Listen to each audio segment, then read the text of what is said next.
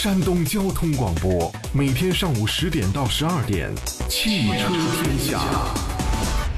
新车挑选、团购买车、汽车维权、售后服务，你想要的这里全都有。汽汽车天下，带你漂移入弯。大幕正式拉开。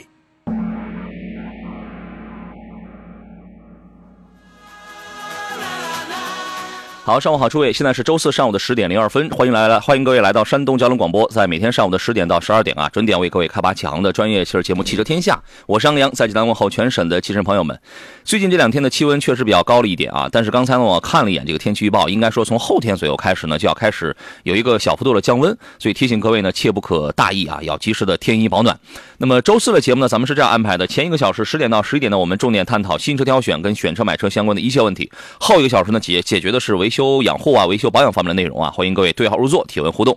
此刻直播间开通了两路热线，号码分别是零五三幺八二九二六零六零或零五三幺八二九二七零七零。各位，你可以任选其一，直抒胸臆。另外呢，还有多种网络互动方式啊。此刻您可以在山东交通广播的微信公众号里边选择收听收看我现在节目音频跟视频的这个双重直播。欢迎各位留言互动，也可以在抖音号当中搜索“杨洋侃车”，第一个“杨”是木字旁，第二个“杨”是提手旁，单人旁，侃大山的侃。当然，作作为这个抖音的这个平台呢，这个是我们一个呃替补的这么一个平台啊，所以你要提问的话，欢迎各位先关注后提问，我们重点回复粉丝朋友的问题，好吧？那么，请出我们今天的座上宾是来自北京戴通汽车科技的总监何正茂何工，你好，大官人。主持人好，听众朋友大家好。咱们首先先关注一下本月呢广州车展上的这个新车的消息啊，稍后来回复诸位选车买车的问题。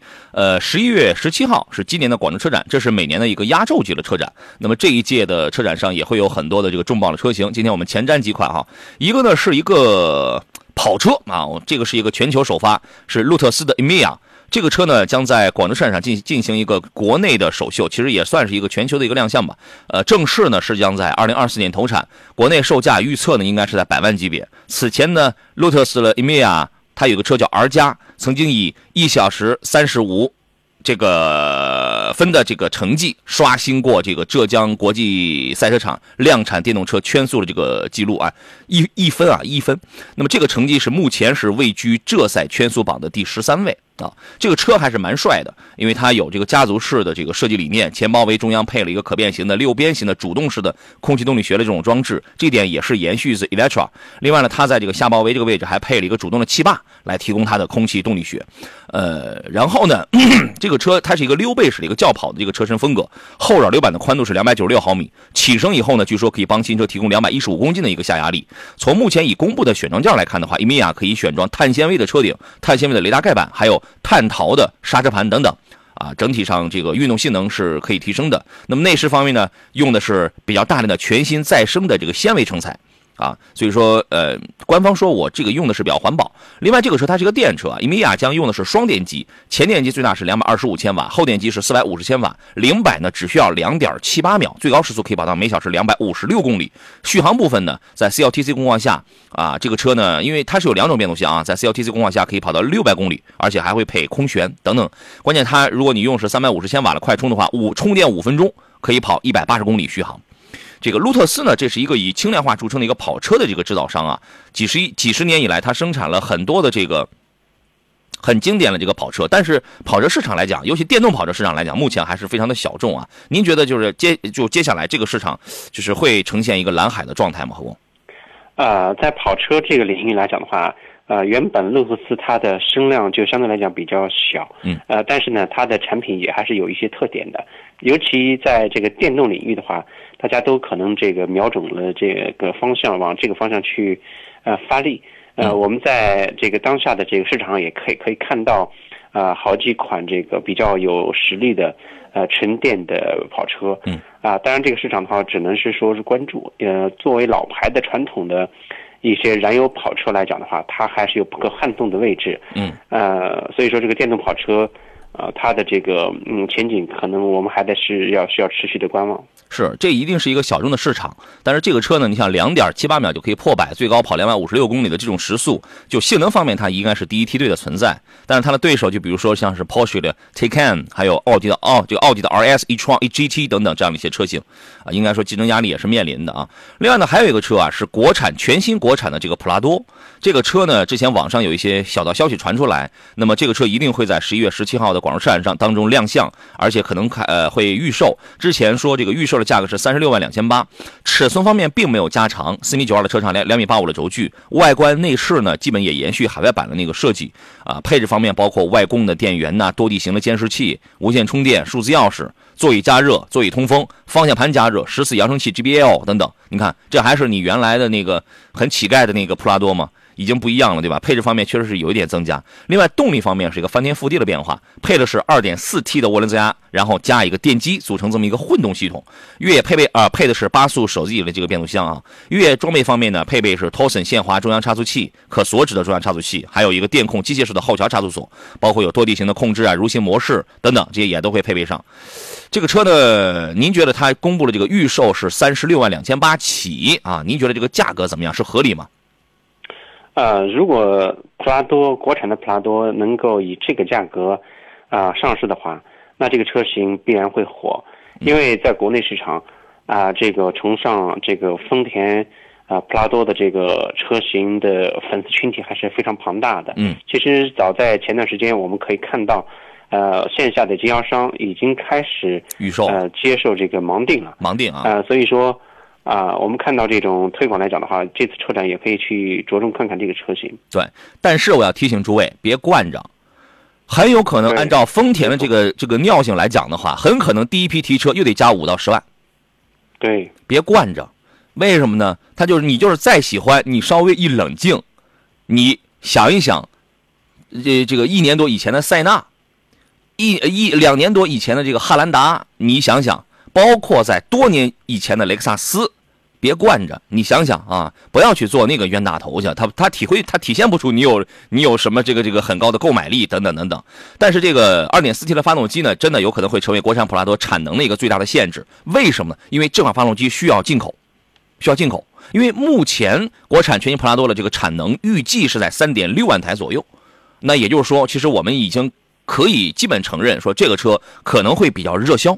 产能如果是三万六千台的话，那么基本上如果这个订单哐哐，然后来的哐啷哐啷哐啷哐是吧？来的又这个比较大的话，那么有可能呃就会，而且他自己也会去故意的营造一种洛阳纸贵、奇货可居的这种状态啊。本身它产能一定是跟不上的，但是他在一营造这个状态啊，您傻乎乎的，然后去去去加个五到十万去了，对吧？各位要冷静啊。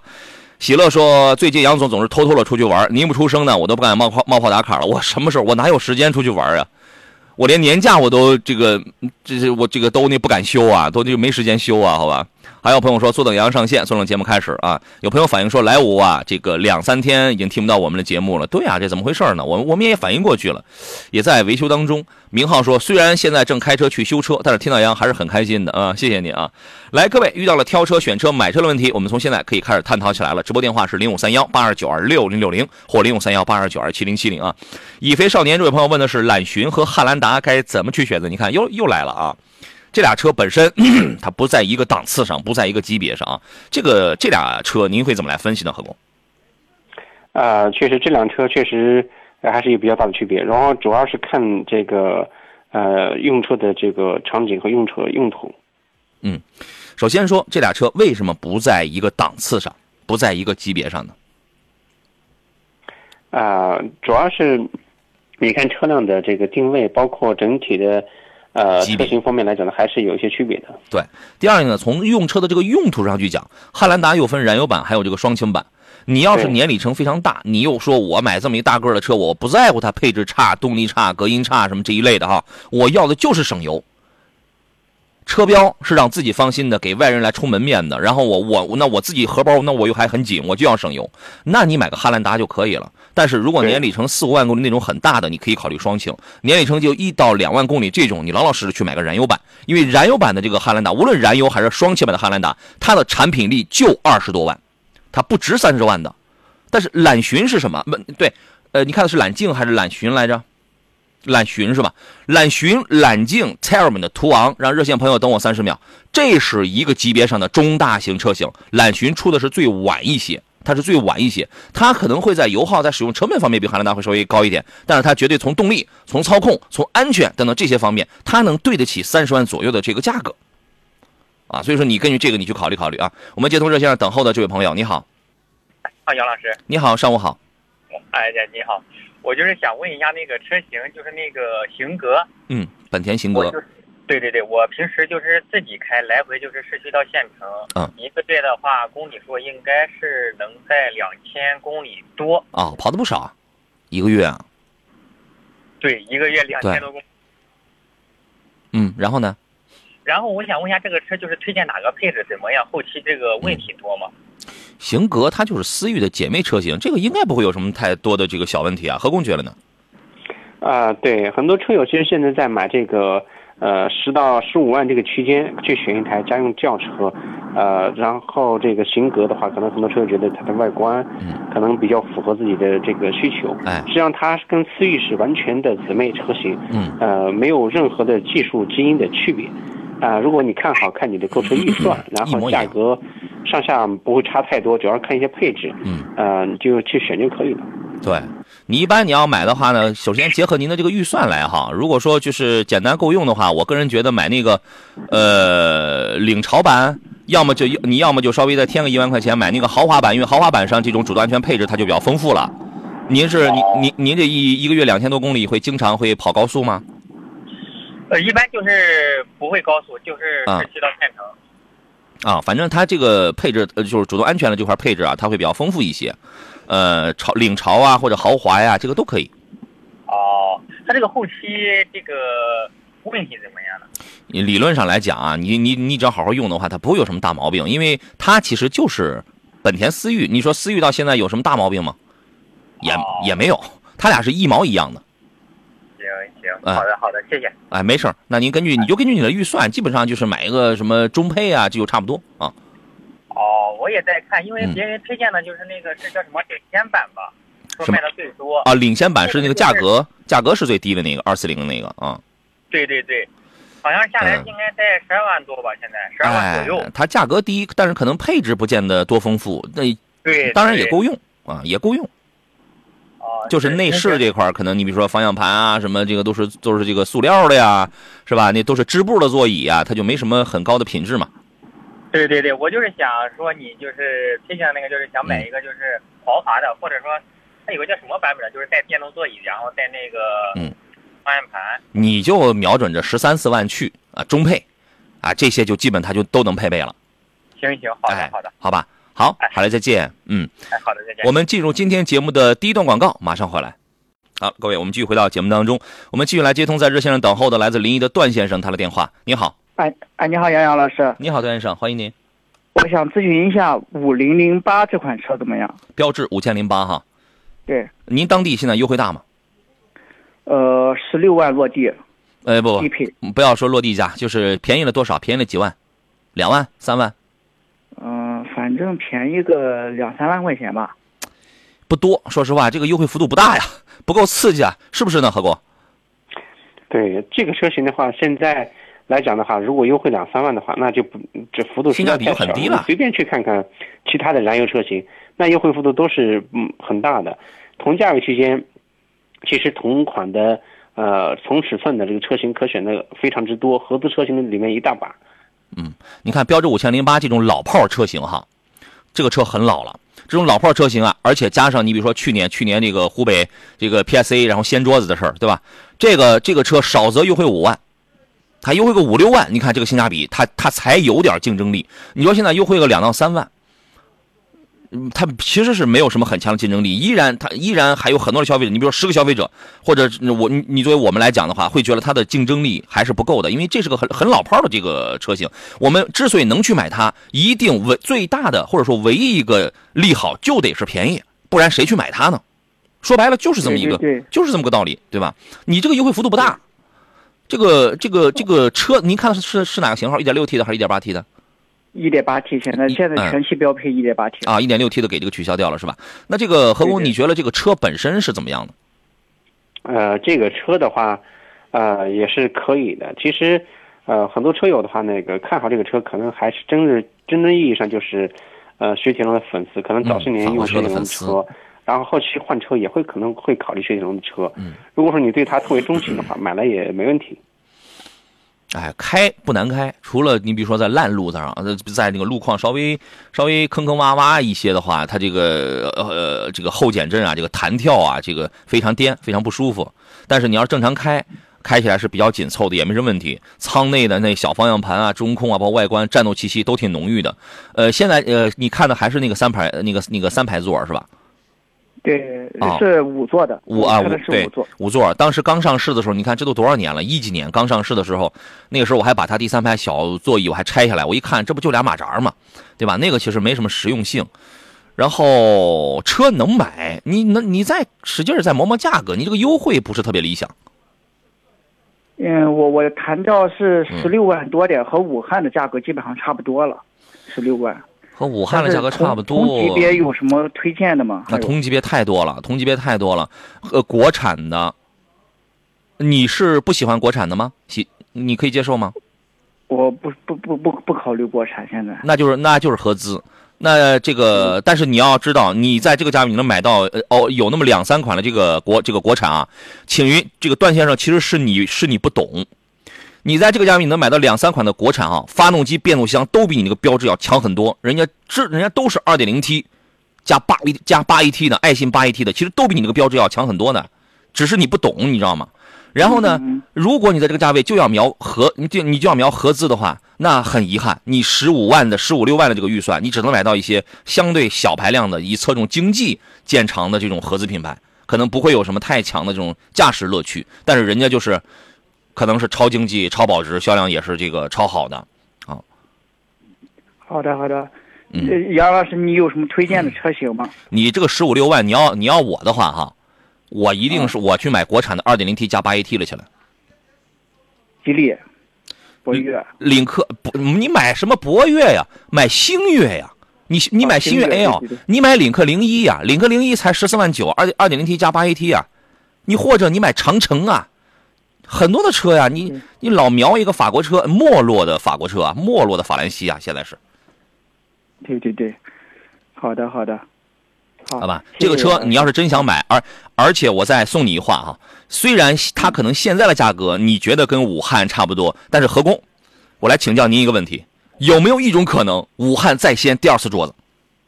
呃，这个概率还是有的，因为这很大个车型，我们知道雪铁龙的话，目前这个销售排行榜上你几乎看不到它，已经排得很靠后很靠后了。它的如果工厂在生产，那么它的产，呃，它的压库车型就非常大，所以说它必然有再次清库的这种动作，这个可能还是有的。而且这种可能性，我个人觉得很大。所以你现在你从网上你看，可能跟它价格差不多，但过两天可能你跟它价格就不一样了。对对对，是的，就是你买这种车啊，这是一个非常不保值、不稳健的这么一个，它是个不稳定的化学元素，你知道吗？对对对，啊，您再考虑考虑。它确实法系车不保值，对，它不光是不保值，它现在啊，它是一个活性特别大的一个化学元素，你知道吗？随它随时变，随时变好的好的，谢谢杨老师啊，慎重考虑啊。好嘞，再见。啊你要说你这个车现在就卖你个十二三万了，那我那我觉得赶紧买是吧？嗯，嗯，好嘞好嘞，再见啊别难过啊嗯。好嘞，好嘞，再见。嗯。YZX 说：“杨洋好，想买一辆电动车，预算呢是二十万，四十岁的媳妇儿开，纯家用，有什么推荐呢？本人电车小白，没开过，不懂。呃，要什么车呢？要的是轿车啊，二十万的预算，二十万的这个电动的轿车是吧？啊，何工，咱瞬间你有什么推荐的？啊，二十万的电动轿车应该是比较多的。目前来讲的话，呃，如果说选纯电的、电动的嗯，你比如说比亚迪的海豹，啊、哎这是比较符合女士用的一台这个纯电轿车，是可以去试试看。海豹可以啊，然后还有什么那个轿跑一点的那个小鹏 P 7 PCI，咱们叫 PCI 吧，就这种也可以。但是实话实讲啊，在二十万左右的电动车里边，现在 SUV 比轿车要更多，没错，要更多。啊，如果说媳妇儿，你比如说我们家里需要一个中大型的轿车，宽敞一点的话，比亚迪家里你还可以看谁？看汉，汉也就是二十万起步，二十万稍微多一点点。汉是个中大型，海豹呢是个中型，但是海豹呢很明显就是更运动，它是个轿跑更加的时尚一些啊。然后呢，如果你这二十万，我可以稍微我再出一点头的话，谁？非凡，非凡的 F 七那个车的内饰的做工、用料、品质，包括它的智能化这块做的是非常好的。其实也是也真的是这个蛮多的。你看这些，如果你要 SUV 的话呢，哎，来我们请我这个何工咱推荐一下二十万的 SUV 是什么？因为备不住它又会改变选择，是吧？对，如果二十万左右的 SUV 续航里程大一点，嗯，然后这里面可选的车型就非常多了，嗯啊、比如说埃安的相关车型，呃，或者是这个比亚迪的，呃，你来选一台这个，呃，比亚迪的中大型呃宋的这唐个，唐都可以选了，对唐唐有点够不上，唐稍微贵一点，嗯，对。唐稍微贵一点。你比如说媳妇儿开的话，你可以选大众的 ID 四，，ID 四也对 ID 四 ID4 可的话，现在优惠完的话也确实没有那么贵了，没有，还有什么？二十万以内都没问题。哎，还有别克的 E 五，这种就是男同志、女同志都能开嘛。还有一个，我前两天我刚刚试驾过那个智己的 LS 六，智己的 L LS 六需要你添点钱，它在二十一万起，那是个 SUV，但那个车真好，那个车我跟你讲啊。我回头我跟大家详细的分享一下我的那个这个这个这个试驾的感受，我回头我再详细讲啊。它是一个无论你选的是低配的还是选那个高配二十七万多那个，是全系标配一个激光雷达，全系标配 L 二，全系标配除了弹簧件以外的都是全铝底盘的这么个东西，全系标配恩维达那个英伟达 Orin X 芯片的，就是它，而且做工什么它都这个都这个也都非常好，它是二十一万起，这是一个。你我们现在不能叫被忽视，是因为它刚出来，它二零二零年这个牌子刚出来的嘛，我们很多人现在都不认识它。它的价格原来呃七的时候确实太贵了，现在六 LS 六现在比较接地气，但那个车是个好车，我我刚开过啊。旗舰说主持人给推荐一下二十万左右的轿车吧，本人岁数呢是五十多岁，动力有一点要求啊，城市代步，长途很少。二十万左右的轿车，五十多岁啊，何工有什么推荐的？二十万左右的轿车现在是非常扎堆的，选一台 B 级车，呃，油车或者纯电混动的车型都是可以的，没问题。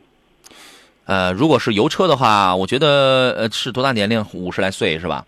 啊，五十来岁，五十来岁的话，新君越呢，我感觉啊，不不如老君越。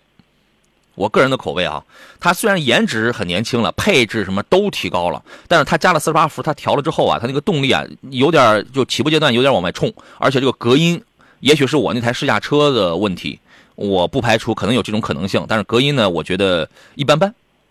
在加速的时候，它隔音做的一般般了，不如老款的君越。但是你在这个价位，我觉得你稍微添一点点钱吧，稍微添一点点哈，然后你看一下那个什么，比如说帕萨特呀、迈腾啊这样的车子。如果你我就追求经济性，四平八稳，哦不不不，他没提经济性，他提的是是这个动力，动力好一点的还有还有谁呢？如果就是在纯油里边，对，纯油里面也就是这些车了。然后你要是价格再高一点，嗯啊、你可能选到这个混动的，呃，比如说凯美瑞，呃，或者是这个雅阁，呃，这些混动的车型也是也是可以的。嗯嗯嗯，行，反正也看里程什么样啊。还有，当然还有人推荐天籁二点零 T 或者领克零三加，不，领克零三加是绝对不合适的。对，人人家五十岁了，领克零三加是绝对不合适的啊。天籁二点零 T 还可以，还可以，嗯。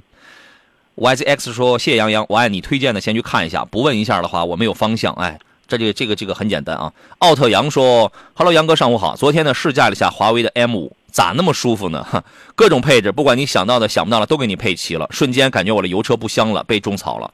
那个车确实不错，就是长得太中庸、太低调。”而且呢，你等它今年十二月开通城市 NOA 之后，你再看吧。之前我开的时候呢，一到了我说它的 L 二，一到了这个路口，假如说是地上没有划线的情况下，它就乱跑，它就乱，它你在第二车道，它就给你往第一车道上跑，它就乱跑，啊，等在这个功能当然都是可以通过不断的 OTA 去这个优化的，但那个车确实是，呃，怎么说呢？百分之八十左右能够满足绝大多数家庭的这种使用方面的需要吧。嗯，夏江喜的问题是：杨老师你好，麻烦您给点评一下蓝图的梦想家跟理想的 L 九该怎么去选？这俩车本身也不太一样，对吧？啊，何工您觉得呢？呃，这两台车对它还是有一些区别的。嗯。呃，你如果去试过蓝图的这个车型来讲，主要是商务用途可能会多一点，公司用车，呃，我觉得还是取决于那个你看，呃，可能价格区间都已经嗯没问题了。然后在这个车型的话，你我觉得还是还是要那个去多试那试一下看一看吧。我觉得首先你得考虑你家里需要一个什么样的车子。你比如说你是商务接待吗？你是家里就必须要有一个 MPV，比如说我必须要有一个七座的 MPV，我的坐满率相当高，我就对这个舒适性要求非常好。但是理想 L 九的这个舒适性也是不错的呀，对吧？对，如果说就是你开个蓝图梦想家呢，你更像是我时时刻刻我都要带着我的家人一起出游那种感觉。但是理想 L 九呢，哎，我自己也行，我两个人也行，我六七个人，哪怕我频率是低是高，我都可以。所以我感觉理想 L 九明显呢会更香一些。我们就先从这个车种上，就我从我的这个使用场景上来讲，你一个蓝图梦想家它就是个 MPV，它别的功能没有。但理理想 L 九呢，它是个 SUV 对吗？但是有的时候这种六七座这种 SUV 啊，它要是真把空间真造好了，把舒适性它造的高高的，它是不输于一台 MPV 的这种舒适性的。而且更何况它还有其他的一些实用的这种功能。除非你频繁坐满，频繁坐满商务接待，你开个理想 L 九去做商务接待，总归不合适，对吧？如果你就是家用的话，除非你成天坐满，那你蓝图梦想家，不然的话买理想 L 九这种车，多场景多用途啊。安迪批评我们说技术人员太不给力了，莱芜区三天了还没修好，还听不到节目的，您受累了，马上换这个网络的声音，这个呃这个这个什么手机 app 的那种收听啊。Lucky 逆战说：“帕萨特跟亚洲龙该怎么去选啊？没有这样问法的。您这个问法呢比较业余啊。首先呢，你的预算在多少？在二十还是在二十五？它就不一样，对不对？如果你在二十，那对不起，你只能选一个小排量的帕萨特了。那你在二十五呢？好家伙，你奔着三八零的帕萨特，那这个都能办完了，结果就截然不一样了，对吗？啊，这俩车您认为区别在哪里呢？对，两台车的风格也不同。如果说你要是追求你觉得家用的话，可能。”呃，四平八稳，你性格比较沉稳的话，那你就选一台那个亚洲龙，可能比较适合你。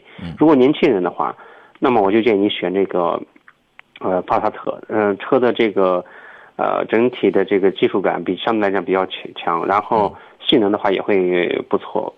呃，所以说这个取决于你的年龄和用车的啊场景，你是家你是年轻人还是这个中年人，还是年龄略大一点？呃，家用的话呢，可能更多。选择这台这个亚洲龙可能更合适一点。如果年轻人的话，我建议就选帕萨特。嗯，动力操控啊，安全性、质感都不一样啊。对，我们进入广告。来，各位，现在是上午的十点三十三分，我们继续回到节目当中来。这里是山东交通广播，在星期四的上午时间为诸位直播的汽车天下，我是杨洋啊。呃，我们在我们在山东有好多个频率啊，都是不一样的，因为这个是按国家要求啊，这个在这个它有一些不一样的频率。我们有朋友说这个。呃，一零原来一一零点一不是很好吗？为什么要要你一零一零六啊？我们是这样，我们现在是我们台的这个最大的这个这个这个这个这个频率覆盖啊，就是 FM 一零点一。但是你知道，山东它是很大的，我们我们现在是没有办法用这一个频道覆盖整个山东的，所以基本上会有几个不同的波段、不同的这个这个频率来这个覆盖啊。所以你得理解这个。你作为一个常年听收音机的朋友 是吧？哎呀，所以有的时候也会很麻烦，会很麻烦。你比如说我那个出门的时候。假如说我在高速上，或者我到了我到了不同的这个地方，我想听听这个节目的话，我得重新再搜一遍频率，确实确实很麻烦啊！我这个我作为这个当中的一个从业者，我又解决不了这个问题，我也但是但是我我知道这个问题挺讨厌的。您受累了，您受累了哈！只要你听到是山东交通广播，你甭管它是哪个频率，你就知道了。还是现在通过车机，通过这个手机，通过电脑端 PC 端来这个听。这个比较好啊，它也不分你哪一个是这个波段啊。我们回到节目当中，今天十一点钟之前，咱们聊的是新车挑选、选新车、买新车的各种问题。呃，您可以拨打电话零五三幺八二九二六零六零或零五三幺八二九二七零七零啊，我们可以随时来交流。另外呢，可以在山东交在山东交通广播的微信平台来发微信，也可以在这个杨洋侃车的这个抖音直播间里来进行提问啊。今天坐上宾呢是来自北京戴通汽车科技的总监何志茂何工，你好，大官人。来，请导播连线一下何工啊！刚才呢，我们这个抖音直播间里有朋友问的是，大概年龄快六十岁啊，说这个凯迪拉克叉 T 六跟那个锐界该怎么去选？我说这俩车呢，首先他看的锐界一定是锐界 L，锐界 L 的这个底盘，我说过很多次，C D 四降成了 C 二之后，这个底盘是很拉胯的啊，它是给你偷工减料的。你能看到的是车身尺寸稍微加一点点了，然后呢，可能说是这个大呃双联屏加上了，起步价稍微降了一点点了，但是你看不到的是在它的裙底。你看不到的是在它的这个车底，对吧？那个是拉胯的，它是不行的。而且这俩车也不是在一个档次上，所以我觉得你还是要侧重一下叉 T 六。那么他关心叉 T 六这个车油耗会不会很高呢？其实也还好吧。这个不要一谈这个美国车啊，或者这个中大型的这种豪华品牌，就油耗就一定是高的受不了。再说了，您一年能跑多少呢？对吧？可能我们大部分朋友一年就一两万公里。那在这种情况下，一个费油的跟一个省油的，我跟你讲，一年都差不出几千块来，真查不出来。我我觉得有有一期节目，我跟大家还专门我按我按是八块还是九块钱一升油算的，对吧？都查不出来都啊。叉七六正常差不多油耗是在多少呢？何工？呃，叉七六这个车型的话，呃，相对来讲，如果纯油的情况，你在市区开二点零 T 的车型，百公里可能会在十二三升这样。十二或者十三升市区油耗。对，十二或者或者这个十三升，因为你那个车的这个自重是摆在那儿了，本身它现在的这个油耗还是下降的，对吧？对。你想一想，一年我就跑一两万公里啊，然后呢，你这个真的就接受不了了吗？自己考虑一下，好不好啊？还有朋友问的是，四十多岁，主要自己开，偶尔会商务接待，A 哦，奥迪 A 六跟 CT 六该怎么去选？嗯，这俩车您是什么那两车之间不要犹豫，那肯定是选择奥迪 A 六。现在。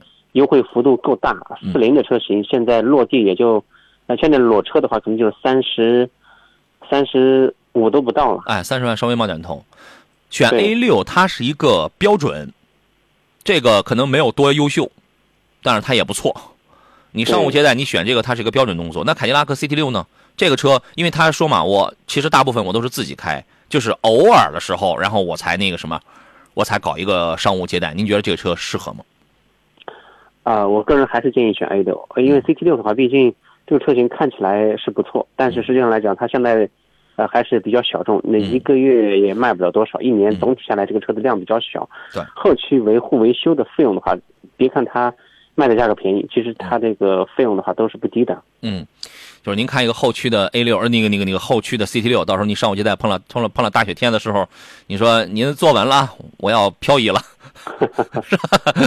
开个玩笑啊！选 A 六呢，它不出彩，CT 六的性价比一定比 A 六更高，更豪华，看着更惹眼更高。但是你要是商务接待的话，A 六它是个，它就是一杯白开水，CT 六是一杯雪碧，就看你是干什么用，是吧？有的时候啊，不求就是那个话，我我这辈子我都不认同那句话。但是放在这儿呢，有的时候你你看啊，有一句话我这辈子我都不认可，我们很多人。讲求是叫这个叫什么？不求无功，但求无过。我这辈子我都不认可这种话。这这个是这个这个就是不作为，给自己去找这个开脱的一种说辞嘛。但是你看，我们放到这两这这两个车上，奥迪 A 六，你你你那个选它不出彩，但是它不会错，就就就这么个意思啊。呃，嗯和问的是 A 六选四零还是选四五啊？预算够的话，最好还是四五啊。何那个何工，你你这个您认为呢？啊，如果是两驱车的话，那就选，啊，这个四零。如果你要选四驱，就选四五。是四五肯定要这个各方面能力啊，什么这个还要更好一些哈。逆光说：“你好，杨哥，皇冠陆放跟 CC 猎装怎么样？推荐哪个？这俩车我一个我都不推荐，去，我一个我都不推荐。这这俩，你是怎么弄的？这这俩车，你就喜欢这种冷门的车吗？皇冠陆放也是挺冷门的车，朋友。这俩车你干什么用啊？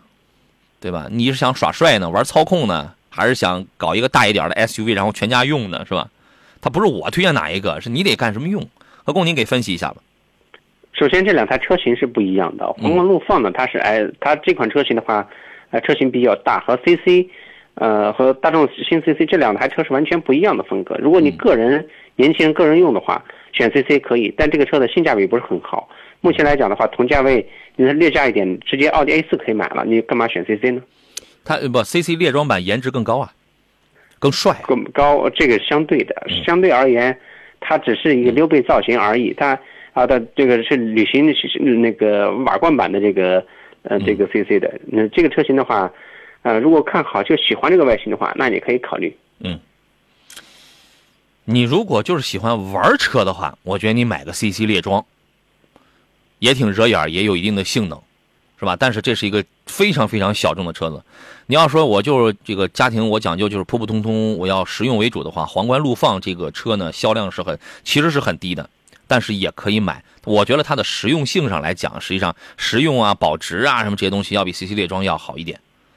好，皇冠，但是但是呢，我们还是我刚才我说那个丰田发动机的那个问题，年里程不大呢，你就老老实实去买一个燃油的，纯燃油的。年里程大点的话，你可以考虑它那个双擎混动的，那就这样，好不好啊？马永生说，家用 GLC 三百跟叉 C 六零哪个好？这俩车差着不少钱呢。你叉 C 六叉 C 六零看的是顶配啊？您怎么看？价格差距是比较大的。现款的 GLC 三百啊，那像它刚上的时候啊，买下来都要五十多了。对。然后叉 C 六零的话，你根本用不了那么多，可能三十大几的样子。对。那么我们抛开价格不讲，我们就讲这俩车的区别在哪里呢？呃，实际上这个车型的区别来看的话，呃，叉 C 六零呢就是技术更新相对来讲慢一点，嗯，然后奔驰 GLC 的话呢，它更新换代了，换代了之后呢，它整体的呃内饰布局、尺寸和整体的这个动力动动力匹配方面的话，它都是全新的了。啊，当然这个很多车车型来讲的话是买新不买旧，当下来讲你要购不考虑购车预算的话。那我建议你你就选 GLC 三百了。对，人家现在人叫 GLC L，是吧？对。所以它无论是从这个身材啊、尺寸呐，包括这个内饰的这种豪华的感觉上来讲，就这俩车开起来的感觉其实是都是不错的。那么，那么呃，GLC 呢可能会会胜在这个一线豪华的这个品牌力上。豪华感上、空间尺寸上，那么这些它是有一些优势的。包括呢包括开起来，其实 GLC 也是不难开的。老款 GLC 刹车异响那个是一个通病，新款来讲这个问题已经大大的解这个解决了。然后呢，这个作为叉 C 六零来讲，它作为二线品牌，人家卖的什么？我要的是低调的，但是我是性价比，我是我是很高。你像它现在它都三十，有的地方可能不到三十它就可以起步了，对吧？而且我的舱内很环保，然后我那个那个那个什么，我的主动安全配置很好，但是我的后排空间不行，我的内饰是。环保归环保啊，但你豪华感上确实要差很多意思，好吧？你这个东西我觉得要结合，一是你的预算，二你想要什么，然后去考虑啊。快没电了，说昂科威 Plus 怎么样？跟途观 L 选哪？这是个老生常谈的问题啊，老老生常谈的问题了。昂科威 Plus 这个车挺好的，它也有它的毛病，比如说它保值差，比如说它大概率从八万、十万公里以后会有些小的毛病。你再比如说它的操控感受，它不如途观 L 的三八零。但是它的优点是什么呢？第一，我比你途观 L 的三八零便宜，因为途观 L 除了三八零，其他型号我我是不推荐的。我我比你便宜吧。第二呢，即便你选了三八零了，可能我的操控、我的刹车、我的加速质感没你好，但是我的舒适性还挺好。我的我便宜啊，我的内饰做工这个挺好呀。我就全家人我就悠悠的我开着，对吧？所以保值、操控这些这些东西上，那都是途观 L 三八零强。但是途观 L 三三零这个你就拉倒，这个你就别选啊。行侠仗义说五系可以入手了吗？老师，五系的话，因为明年一季度就要换代，我觉得现在应该差不多了吧。现在是买这个宝马五系的最佳时期，嗯，五三零，呃，然后这个车型的话，优惠之后大概是在四十都不到了，嗯，呃，然后前两天呢，一个朋友买下来，呃，四十不到四十三万。我前两天我看了那个 i 叉三的那个那个价格啊，原来顶配是四十是四十四四十五万的那个，现在好像才卖才卖三十万，刚出点头，优惠幅度还挺大的。对啊。因为它是这样，我之前我就说过嘛，宝马的调性它是这样哈，新车要出来你就往前推，临近新车要上市的最后两三个月，它老款车型的价格它是上涨的，你再往前一点，它老款车型价格一般它是往下降的，真是这样。我记得当年五系还有还有五二八的时候，我当时我就我就陪我一同事去挑车嘛，那时候价格又涨上去了，你知道吗？所以你一定要把握我，所以我觉得现在这个时候啊，呃，你多往店里边跑跑。啊，如果你之前知道它是一个什么样价格的话，那你现在心里那就更有数了。一般来讲，现在十一月，我我觉得这个价格应该应该是差不多了。你考虑，逆光啊，刚才问皇冠陆放啊，还有那个什么来着，猎装 CC 的那位朋友，你有什么话你一口气说完，后边又补充了一条，谢谢两位老师。那请问 ES 二零零呢？女士开，你女士开，你给他搞个什么 CC 猎装跟皇冠陆放啊？回来说吧。来，各位，欢迎来到呃山东交通广播汽车天下。我们今天上半段的最后十五分钟的这个直播来，我是杨洋。今天十一点钟之前，咱们聊的是这个新车的对比挑选的话题啊。然后十一点之后呢，安排的是维修保养啊、养护方面的内容。欢迎各位对号入座。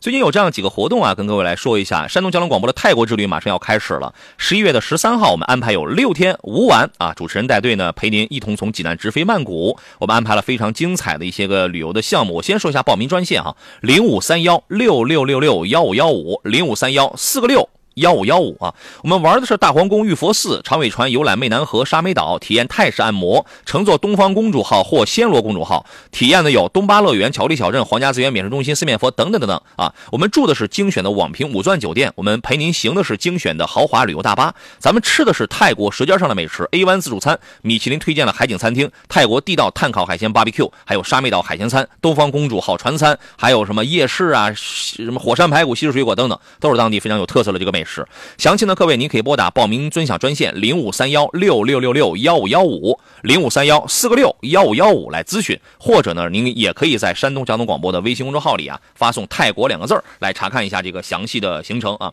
另外呢，还有一个好物要推荐给大家，就是今年双十一啊，双十一我们有一个福利好物啊，呃，要推荐的是千年汉方低糖阿胶黑芝麻丸啊。就现在我们很多朋友工作压力比较大，因为生活节奏特别快。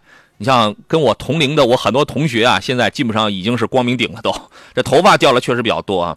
我其实也有这方面的这个苦恼了。然后呢，我们现在就简单来讲吧，就是吃这个。这个季节你可以吃点这个黑芝麻来滋养一下这个头发。那的这个我们简单来讲，我们推荐的这个产品呢，首先是有一个九蒸啊，黑芝麻的营养成分充分的分解，油腻性大大减少。另外久晒晒呢是为了让它有更好获取更多的这个能量。经过九蒸九蒸九晒之后，就是营养好吸收，可以营养直接营养咱们的这个秀发哈。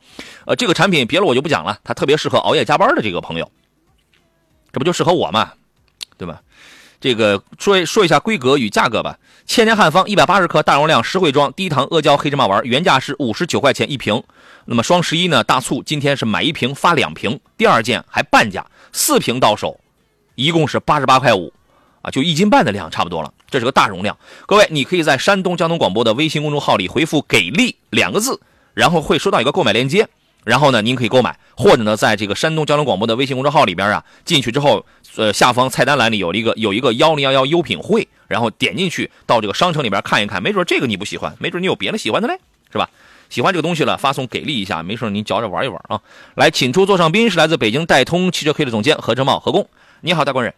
你好，我们继续来看大家的这个问题。刚才咱俩没有什么遗留问题啊，没有没有啊。自娱自乐的最高境界说，你好，老师，坦克五百的混动是吧？应该关心的是混动啊，和理想的 L 八怎么选择比较好？这个看你怎么玩，在哪跑。哎，这俩车它本质上的区别在哪里呢？何工？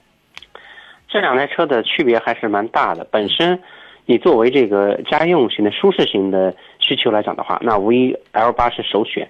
如果说你还带有一些越野倾向，你打算这个开这个车呢，有一些这个进山或者是有一些越野的需求的话，嗯，那坦克五百的这个混动版的车型，那也是可以考虑的。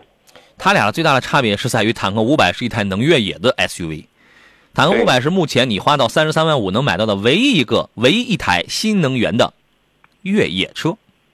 理想 L 八可越不了野，所以你开起来感觉是它那个底盘的质感来说，坦克五百虽然悬架行程比较长，比较忽悠啊，但是呢，你的感觉还是比较硬，还是比较硬派一些。理想 L 八是什么？哎呀，很软，我一坐上去，哇，那个头枕好舒服，那个座椅好舒服，我开起来的时候好舒服，好软。你找个山路你试试，哇，好侧倾，是吧？它俩不太一样。另外呢，坦克五百里边也没有 L 八的，就是那些个什么车机就那么很很高科技的，就是那种车机功能。这俩车真不一样，你玩的区域什么它都不太一样啊。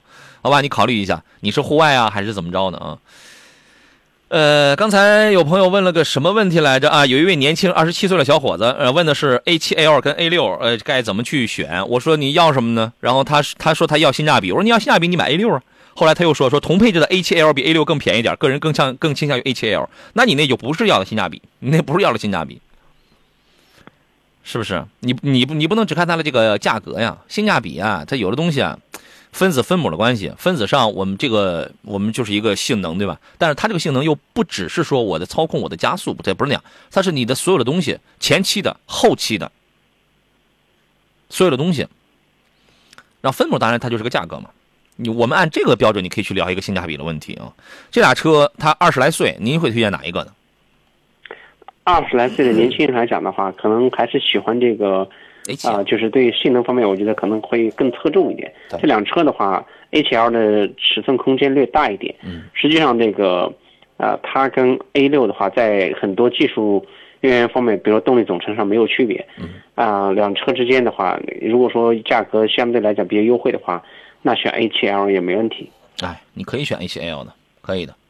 啊，周玲玲说，裸车价格十到十五万，锐放、荣放、CS 杠五该怎么去选？现在是这样，锐放你可以在这里边先淘汰掉了。CS 杠五现在就卖十二万，荣放可是卖不了你十二万啊。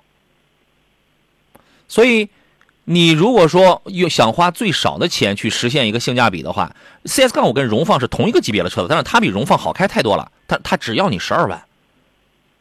如果说你有两个选择，要么你把钱省下来，我就花十二万，你肯定买 CS 杠五啊。要么说，哎，我我钱多，我不降预算，我就十六七万，是我就不往下降这个预算，那你还可以买到二点五升的 CS 杠五，还是比荣放强，对吧？这个问题您赞同这个观点吗？是的，我赞同你观点。所以我觉得买车啊，还是得买那种品质也很好，而且你车是用来开的，车不是用来供的。你说它保值好、经济好，哎，那你是把它供着了。它首先是要给你服务，你先你先得是开，是不是？你你你你考虑一下这个这个问题。董自然说：“老师好，现在传奇还是有问题吗？有啊。说最近看了传奇影酷的 HEV 的混动，会有小毛病吗？啊，这个车我我劝你先收敛一点啊，先收起你的这个放纵。何工怎么看这个问题？对呀，很多车友的话可能会看了相应的这个测评或者视频以后，觉得这个车啊不错，然后就觉得，呃，可能可能比较适合自己。我建议你先去试试，然后根据你的购车预算，呃，把你的购车用途描述清楚，然后再确定一下这个车到底符不符合你，适不适合你。对，影库本身就是一个卖不动的车子。对。然后呢，你还要去看它那个混动，我你能你能怎么个用法？你能跑多少呢？对吧？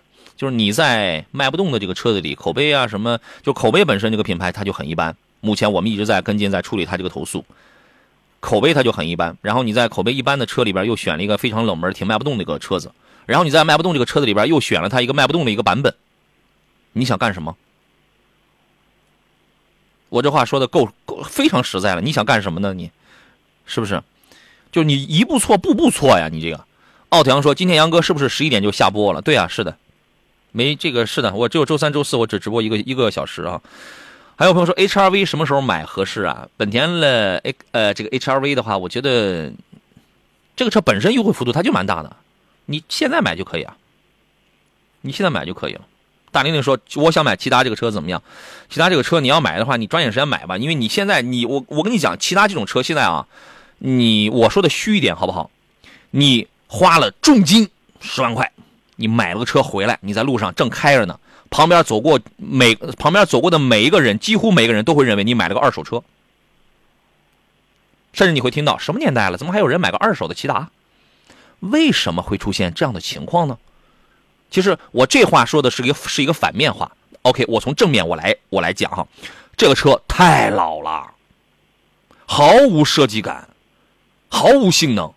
我们早些年这个车，我们去我们去推荐它，是因为它可以满足年轻啊，或者是年长一点的女士家庭使用的代步的这种这种需要，经济性、空间都很好。但是现在啊，二零二三年了，拜托，马上二零二四年了，你这个车卖的好的时候，可能在二零一三年左右的时候，这个车太老了。你有没有这种感觉，诸位？现在你在路上，你看到人家明明是刚买一台新的骐达，还贴着个临牌呢，你都觉得他买的是个二手车，为什么？就是因为这个车太老掉牙了。他已经不值得你去提它有什么优点了，因为现在省油的、空间大的车有其他的已经有很多了，而且人家别的那些木桶原理、别的板可能也都比它好。你现在买到的是一个至少已经得活了得十得十五岁的这么一个车子了。我不知道这个话大家是否赞同？你看了有一个新车，人家挂一个临牌，你就觉得他买的是一个二手车，就是那种感觉，好不好？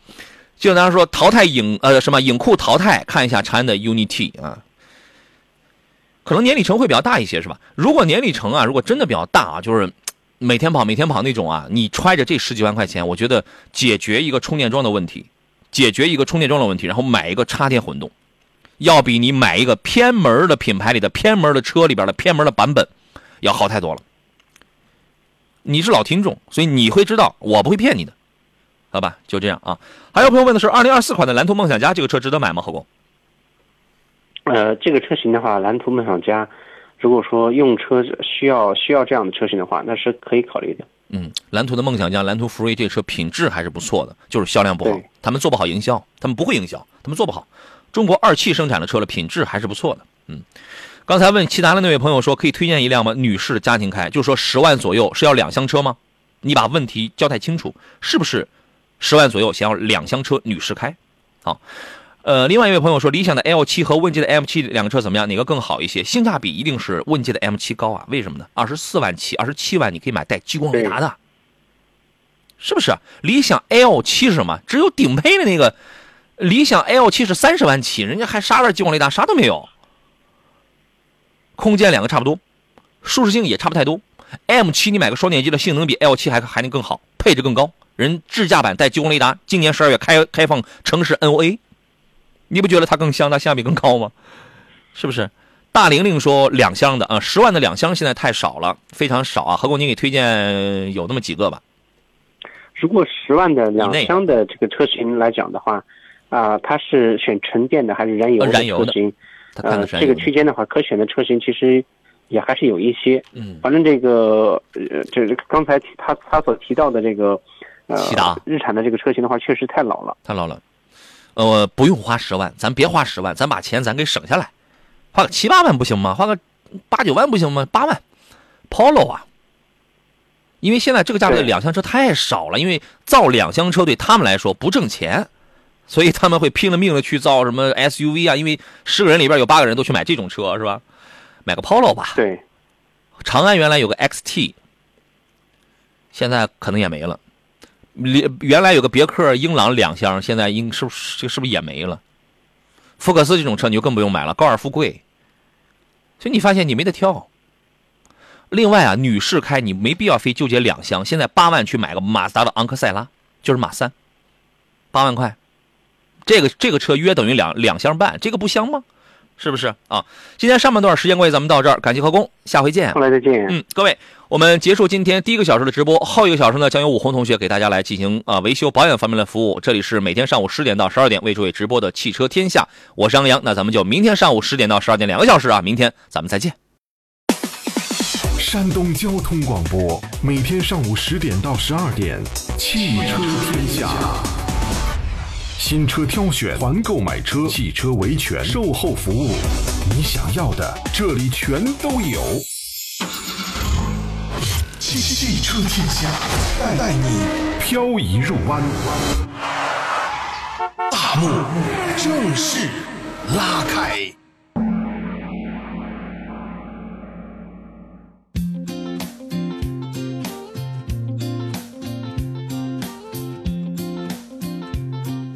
朋友们好，欢迎这个时间在十一点零二分继续回到汽车天下，我是武红。在刚才杨洋带给大家的选车买车之后，今天的接续后一个小时呢，汽车板块的服务，帮着大家一起来说说维修保养。咱买了车之后啊，不管是一年两回的保养，还是说呢，有可能到了换季的时候，你会车子出现一点小的问题和故障，那其实呢，都是节目帮着大家希望出主意的地方。今天呢，跟各位一起在节目当中点评的嘉宾是老朋，来自润华集团济南高新店凯迪拉克的售后总监，同时也是咱们山东非常年轻的首席汽车技师。我们来欢迎一下陈安庆陈工，陈工好。你好，武红，听众朋友们，大家好。你看这声音带着阳光的味道啊，真的跟天气一样。最近这个天气实在是太反常了，这么热的十一月真的是始料未及的事情啊。所以可能呢，对于有一些呃这个感冒啊、反反复复啊等等啊，大家都可能会注意身边。不光是亲人，比如说家里有小朋友的，或者是说呢有过敏性鼻炎的啊，这个亲朋好友可能多多少少都会受到季节变化的一些影响和冲击啊。那车子呢也是这样，昨天节目当中啊就接到了一位老车友，他这个车子呢开的年头确实久了一些啊，但是呢也不至于平均两年就跟说好了的似的，就这个电瓶啊，你每次两年一换。哎，到了再下一个两年的时候，保准还是一个样儿他就纳了闷儿了。他说：“你说这电瓶有像他一样这样的吗？就是两年说好了集体放假，就必须换电瓶。那好了，今天呢，我们跟换季其实它是有关系的啊。我们这个话题不仅仅是结合我们说到电瓶的问题，实际在这个节气，对于深秋初冬的话，我觉得从电瓶开始，我们慢慢给大家捋一捋啊。嗯，好的。其实像我做售后服务的话，确实能够感受到哈，像很多车主朋友们就跟刚才武红所说的一样，嗯，他的一些比方说车辆的配件的更换周期就是比较固定，尤其是电瓶，我也遇到过，有的个别的车辆确实就是两年，嗯它就是更换一次电瓶，你看，对，这特别巧。你说这 对，你说这到底是什么问题呢？按理说电瓶不该两年就罢工哈。嗯，首先呢是车型，确实不排除有些车辆呢，它的这种比方说用电负荷啊会比较大，尤其一些比方说中高端的一些车辆呢会居多一些。嗯尤其是通用旗下的很多车辆的话，可能比方说两年嗯或者两年多点儿，它会出现这种电瓶损坏的情况。嗯这车型它用电器比较多，负荷比较大。嗯啊，电瓶频繁的这种，比方充放电啊，对嗯它电源的管理啊，就会什么特别的，比方说对电瓶啊，算是不友好也好，或者嗯电瓶的寿命相对比较短也好，会出现这种情况。其实如果说别的车辆的话，可能会用到什么三年。其实咱这儿大体来说哈，嗯基本上电瓶的寿命寿命的话嗯，三年左右嗯啊。再有呢，就是用车的习惯，咱不能把所有的问题都归咎到车的身本身身上啊。再一个呢，用车的习惯，比方说我们有没有频繁的，比方说短途行驶，那我的上班或者说我的出行的路线就是离我家周边就几公里，两三公里、三四公里，那么车辆的电瓶呢，经常处在这种亏电的状态下，嗯啊，对电瓶的寿命也是有一定影响的，啊，就是经常给它充不满电，打着火之后呢，这启动的一瞬间消耗的电是比较大的、比较多的。那么你跑了两三公里，还没有把上次启动的电给它补充上，或者哪怕补充上一点儿的电量，那么时间长了之后，电瓶啊也容易坏。那么另外一个原因呢，就是寄生电流，就俗称我们说的啊车辆有漏电的情况，也会造成。常见的原因呢，就是我们买完车之后，比方说去加装的一些东西，行车记录仪呀、油嗯力透视镜呀，或者这种三六零的这种环视啊等等，这些都可能会造成电瓶的放电，就对外放电比较多，也会影响到电瓶的寿命嗯，啊。这几点，你看这个情况，有的时候还有没有可能哈、是那种隐形的，它有一丢丢的这种虚电呀、或者是漏电呀、这种状况啊，就是它不好排查，有这种可能性吗？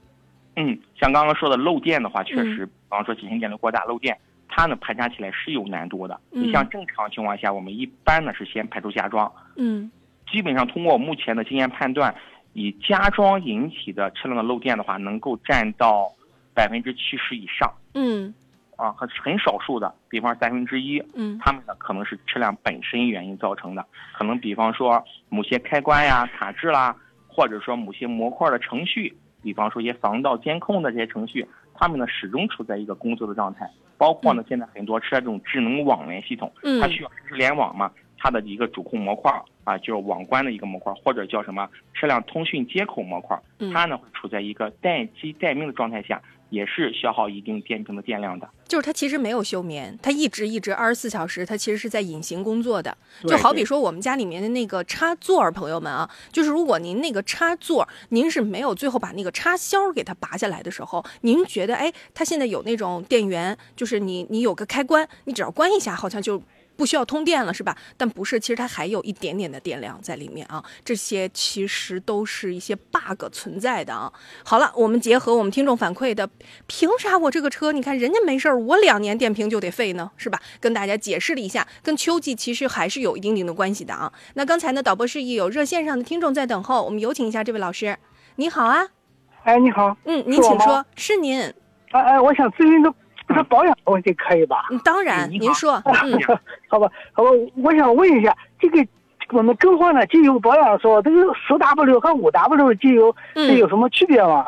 哦，有啊，看看这个字的、字的号，你就知道十小十五大，对吧？这是一个显著的区别。不不不不，嗯它是十和五，十 W 和五 W 是吧？对对对，那就是 W 前头的那个数字，是不是对对对对对对，有五有十，它啥意思？我没看明白。？W 是 winter 的意思啊。那接下来的时候，我们来看一下那个呃 W 前头小或者是大，其实呢代表它的低温流动性。啊，嗯那像我们，比如说我们是枣庄唐州的，嗯我基本上就在我们枣庄区市转悠吧，但是就是换换哪种型号的机油比比较合适啊？因为我无意中看到我所换的机油桶上竟然有十 W 和五 W 的，把我搞懵了。嗯也就是说，陈工，也就是说，其实，在给他更换机油的时候，标号没有那么严格了。所以，那我们让陈工说一说这个厂家标准版好不好啊？好的，好的，嗯辛苦老师了啊。嗯，没事没事。您这个车，您知道原厂建议的机油的这种粘度级别吗？我没听明白什么意思？就是您这个车啊，一般的机油盖上会有一个粘度级别的一个建议的添加的一个标准哈，包括您的嗯保养手册上也会有一个厂家建议的，这个数值您知道吗？比方说十 W 三零呀，还是五 W 三零呀？我真知不知道，我不了解这些。啊，您是什么车型啊？保养手册还留着吗？保养手册我都不知道放哪了。那这样，这个不是重点了。嗯，那那啊那还有一个最简单的方法，厂家四零零电话记得吗？你你你咱也没打过，这是一，我只是想问一下啊，就是嗯。它十 W 跟五 W 的区别，因为我真没注意过，一直吧，以前好像我都是五 W 比较多，五 W 杠四零或嗯。四零或怎么回事，现在突然间发现有十 W 杠四零的机油桶了。嗯。啊，其实它两个偏差的不是特别大哈，像五 W、十 W 呢，可能就刚跟才那个武红所说的一样哈，它就是机油的一个低温流动性，比方说会影响到我们冬天启动的时候机油的一个润滑这个效果或者机油的粘度。你像在东北的城市，它嗯会非常看重这个数字。嗯你像在咱山东的话，十 W、五 W 基本上都是可以适用的，嗯都是没有问题的。啊，啊，它当然定下什么吧？建议哈，还是什么呢？用您厂家建议的这个标号。您是哪年的什么车？跑多少公里？您给我说一下。我是一九年的车，大概跑了有二十二万多点吧。啥？车型？呃，北京现代。啊，像这个车型的话，一般厂家的建议可能是五 W 居多哈，前面的低温流动性啊啊。其实你现在的话，五 W 三零是可以的。然后呢，如果说比方说以后这个车辆的机油消耗量啊，感觉比往常要大一些了，比方说保养个周期，你要看看机油尺嘛，对不对？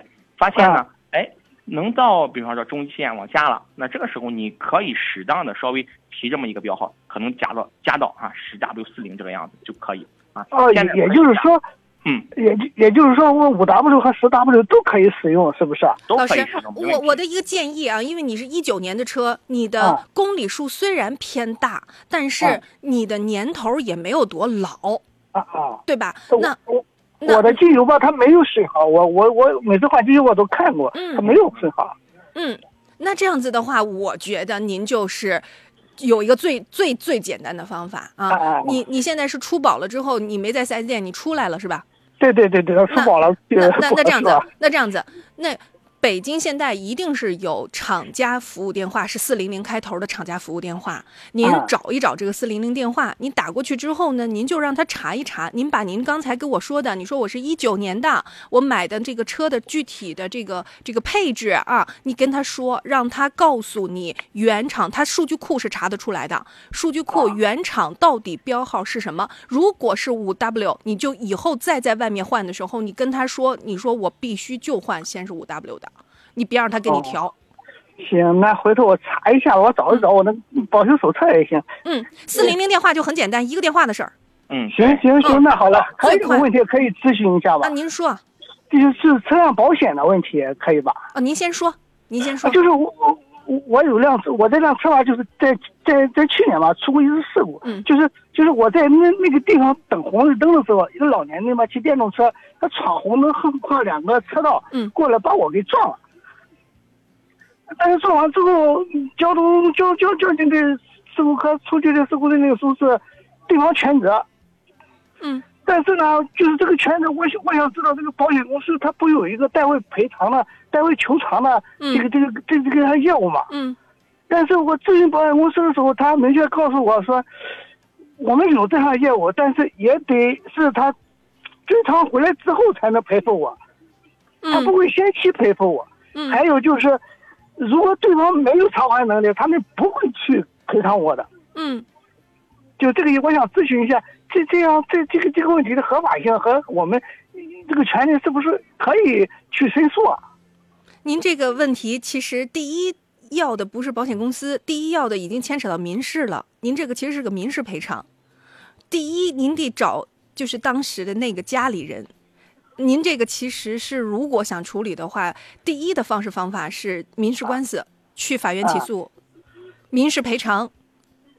不，这应该不是民事赔偿吧？这是一个交通。您现在不想对您，因为交通事故牵扯到的赔偿，您刚才提到的是保险公司的代为求偿，对吧？对对那对对。但这个情况，它的法律条规可能您刚才研究了一下，是比较嗯不友好的。这个不友好带来的结果就是，第一是您得先，您得先撇开。您现在想的是怎么能跟保险公司产生关系？因为您觉得跟保险公司产生关系的话，不不这个比较我想说容易。的是，就是这一项这一项保险公司这项服务，它是不是应该在为我们服务了？我只是想问一下这个。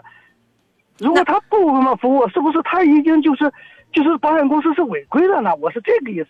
明白了这，个其实很简单哈，嗯您直接啊打保险公司的投诉电话啊，会有专业的人士呢给你去讲解这个事儿。其实很多时候呢，给你处理案子这个人或者处理案件这个人呢，北京时间十一点十六分，欢迎继续回到汽车天下，我是武红。刚才呢，我们滕州的一位老师咨询的啊，虽然跟我们今天的主旨维修保养稍微有一点点偏差，滕州的老师，我给您出个主意哈，我给您出个主意，您其实的核心要素，我个人理解，最后还是赔偿的问题。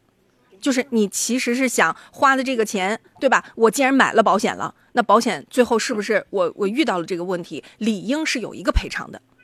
不是我说的这个意思哈，就是我买了保险，如果对方全责，保险公司是不需要赔付我的，但是保险公司有这一项代位求偿的业务，他这个业务展开，他不展开，对我们业这个客户不展开，他不行使这个业务，我们怎么去应对这个问题？首先呢，我也不再纠结他赔偿我不赔偿我的问题了，我只是想通过咱们柜台吧，就是你把这个问题放大一下，明白然后咱所有的车主都明白，我们以后出现这种情况怎么去面对这种情况。来，老师，昨天的时候，其实我们周三呀、下午的节目，律师刚来。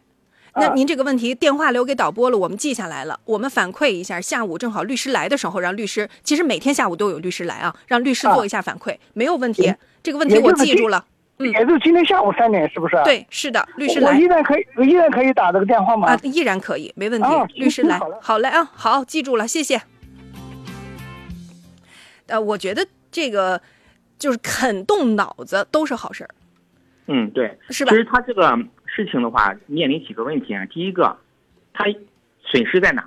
首先，第一个，对方全责，对吧？他可能是撞了咱的车了，嗯嗯，可能就无非就是一个修车的一个问题，可能呢修车的费用也不是特别高。嗯你要这种情况下，基本上是什么？保险公司跟四 S 店，然后去协商协商怎么去维修，方案出来，嗯，金额出来，嗯我们呢找保险公司走代位，嗯代位的话基本上也不需要咱去过多的去干预拿钱对或者对对，那另外一个，如果说当时案件的话发生事故了，嗯不明了，就不知道谁的全责，可能比方说以人为本，嗯先去比方说打幺幺二零也好，去把对方送到医院看病，嗯就是给他垫的这个钱，对吧这两个无非损损失嘛。对对，确实呢，像如果说比较再专业一些的话，嗯确实需要去找律师。嗯如果说针对保险理赔过程中，咱们广大的听众朋友们，比方说有些疑问，到底保险公司这个理赔员给我说的东西合不合法、合不合理？嗯第一个，咱可以去网上去搜一下嗯，相关条款就会出来。嗯那么第二个，每家保险公司后边都会有一个监督的投诉电话。还有一条啊，我个人嗯理解啊，就是他对这个制式合同里面的，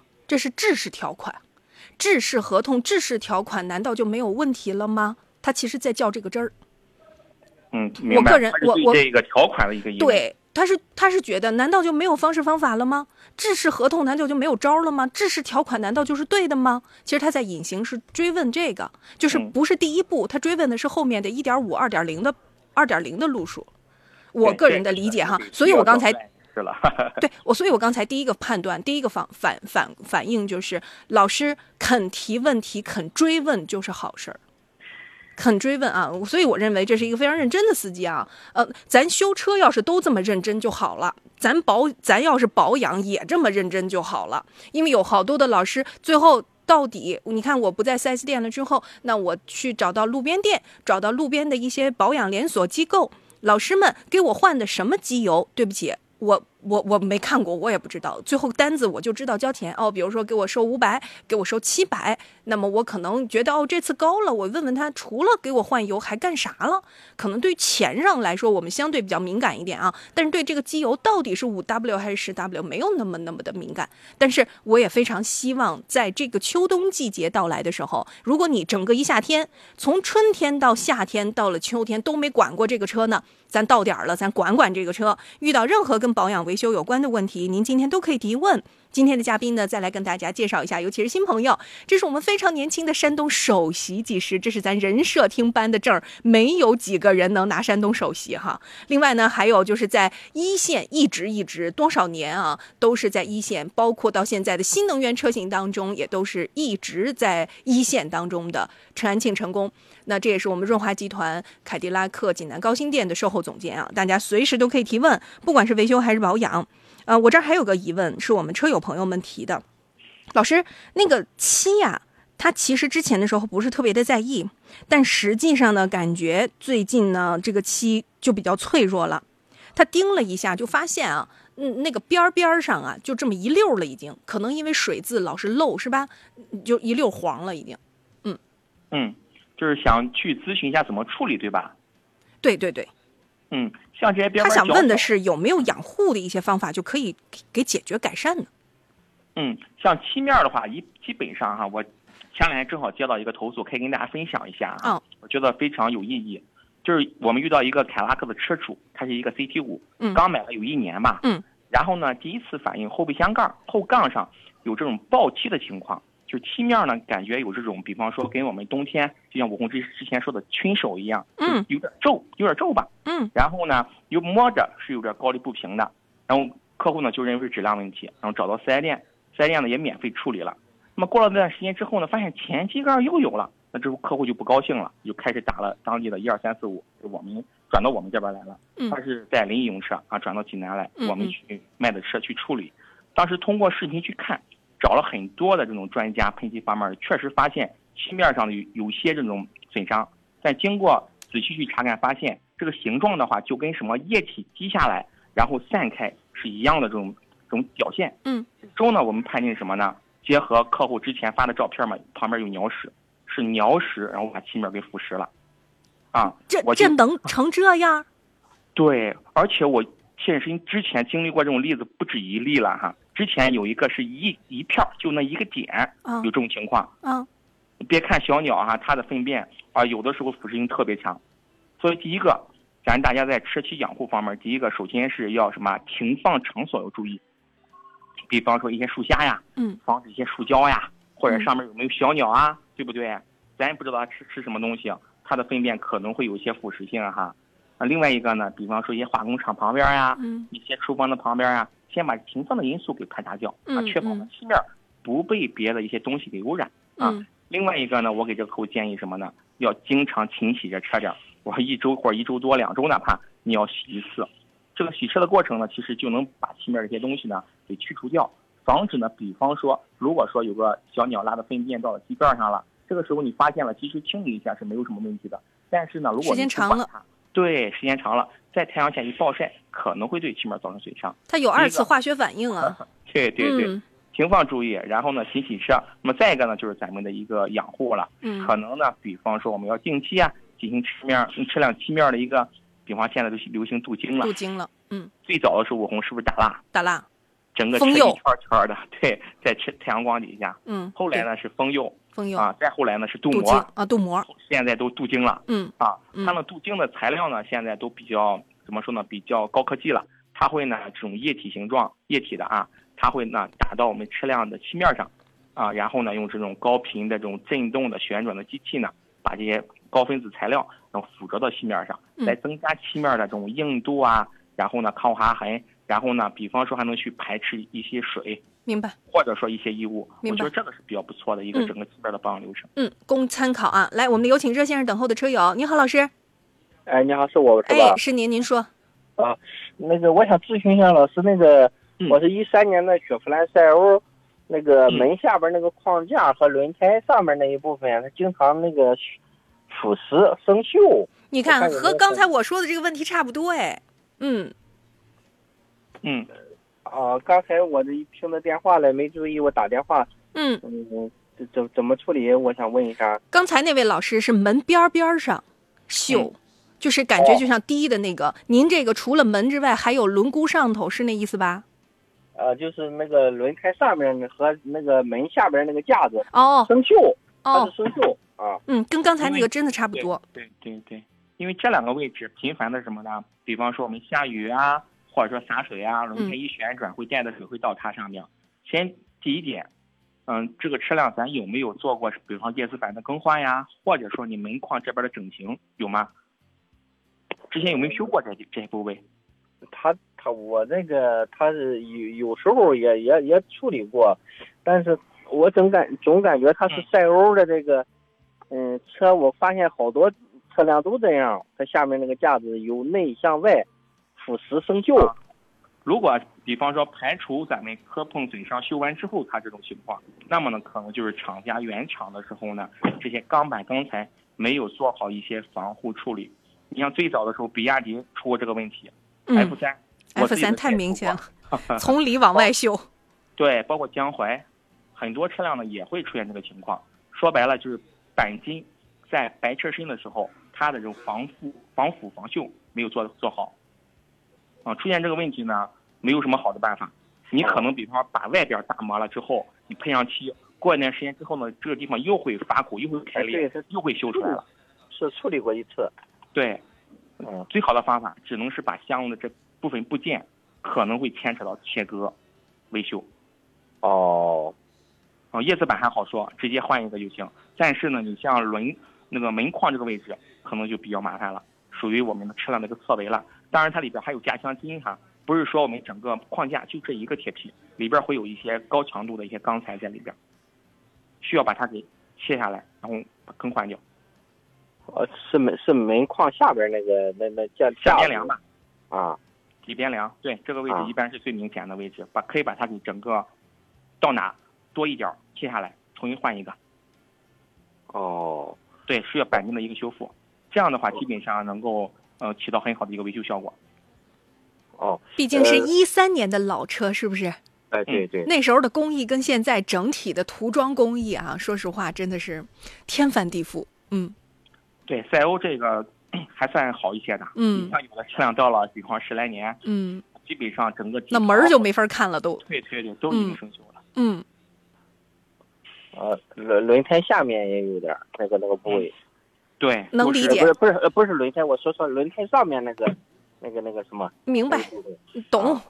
您这一说老车，我们都都理解，见得多哦，见得多，哦不是绝对不是您这一一您这一批车哈。对对嗯对，呃，我我现在打电话前面这个也是赛欧，我仔细看了一下，他也是这样，正好巧了嗯，啊。您放心，您这样的车还挺多的，尤其是一三年，就是当时当时的那些车型，真的，嗯，哦，行行行，嗯那就供您参考。嗯，那行好，来好，哎谢谢，没事儿啊，再见，老师。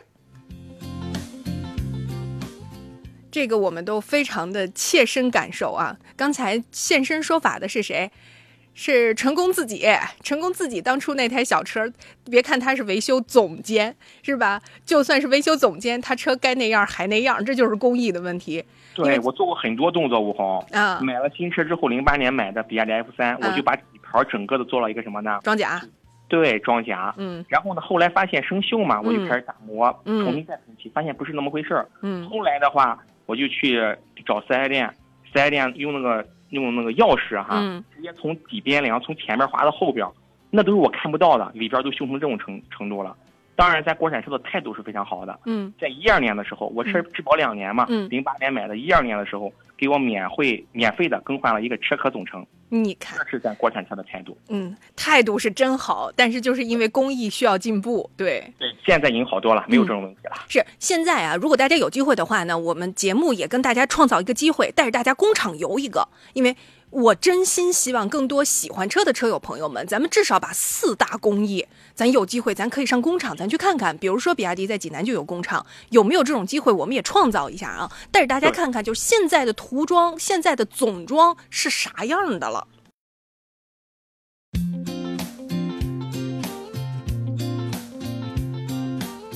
北京时间十一点三十三分，各位好，欢迎继续回到汽车天下，我是武红，继续在这个时段里面给大家一起服务。今天按照惯例，这个小时除了帮着大家上一个小时买新车之外，咱维修保养的时间里面，跟大家一起服务的嘉宾来自润华集团凯迪拉克济南高新店的售后总监，同时也是咱们山东非常年轻的首席汽车技师陈安庆成功，继续来请成功啊，跟大家聊聊。刚才呢，我们说到了，你看朋友们关心的问题，车漆有关的，这也。其实是跟现在的美容装饰有关。说到这个话题啊，我还真的不得不说一个事儿，就是秋天里面，很多朋友提前把坐垫儿已经开始更换了。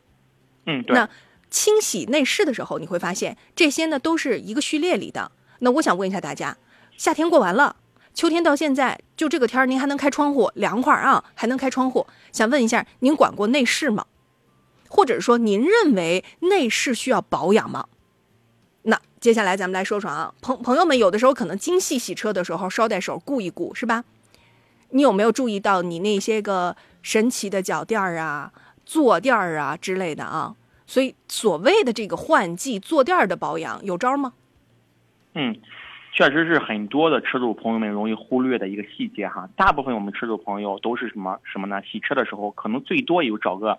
清洗的，花个百十块钱左右，嗯。啊，然后把脚垫儿呀，包括里边吸吸尘呀、出风口给你去清理一下，嗯，其实呢，很少有车主呢专门去做一个呢内饰的保养，尤其是什么呢？现在一些高端车，它会用一些真皮材质或者哪怕的一些真皮，嗯，其实这些真皮呢，就跟我们买一个女士买一个皮包一样啊，包括我们的皮一样，是需要进去打理、去清洁、去上油的，嗯，啊，如果说呢不经常去打理的车辆。那我们一看就能看出来，首先呢，皮质它会特别的硬，就坐上座椅之后呢，感觉特别硬这个皮子。那么再时间长了之后呢，因为这个皮子我们经常去坐嘛，可能会有一些褶皱呀，或者说一些开裂的情况。尤其一些老车，如果保养好了之后呢，是没有任何问题的。如果不保养，就会发现，尤其是八年往上，这个真皮就没法看了啊，有的已经开裂，或者有的已经掉皮了、掉色了。嗯，刚才说到这个，也希望呢各位有一点啊。夏天过完了，您觉得是不是就觉得哇，我空调不用管了？但是冬天之前，我认为像这种消杀还是有必要的，跟整个的内饰其实做一个三百六十度的那种消杀是有必要的。现在有一些那种嗯呃很很简单的方式方法啊，呃，有些朋友会用车的出风口的香水去掩盖一点点这种，其实它大家都明白治标不治本，尤其是有一些所谓。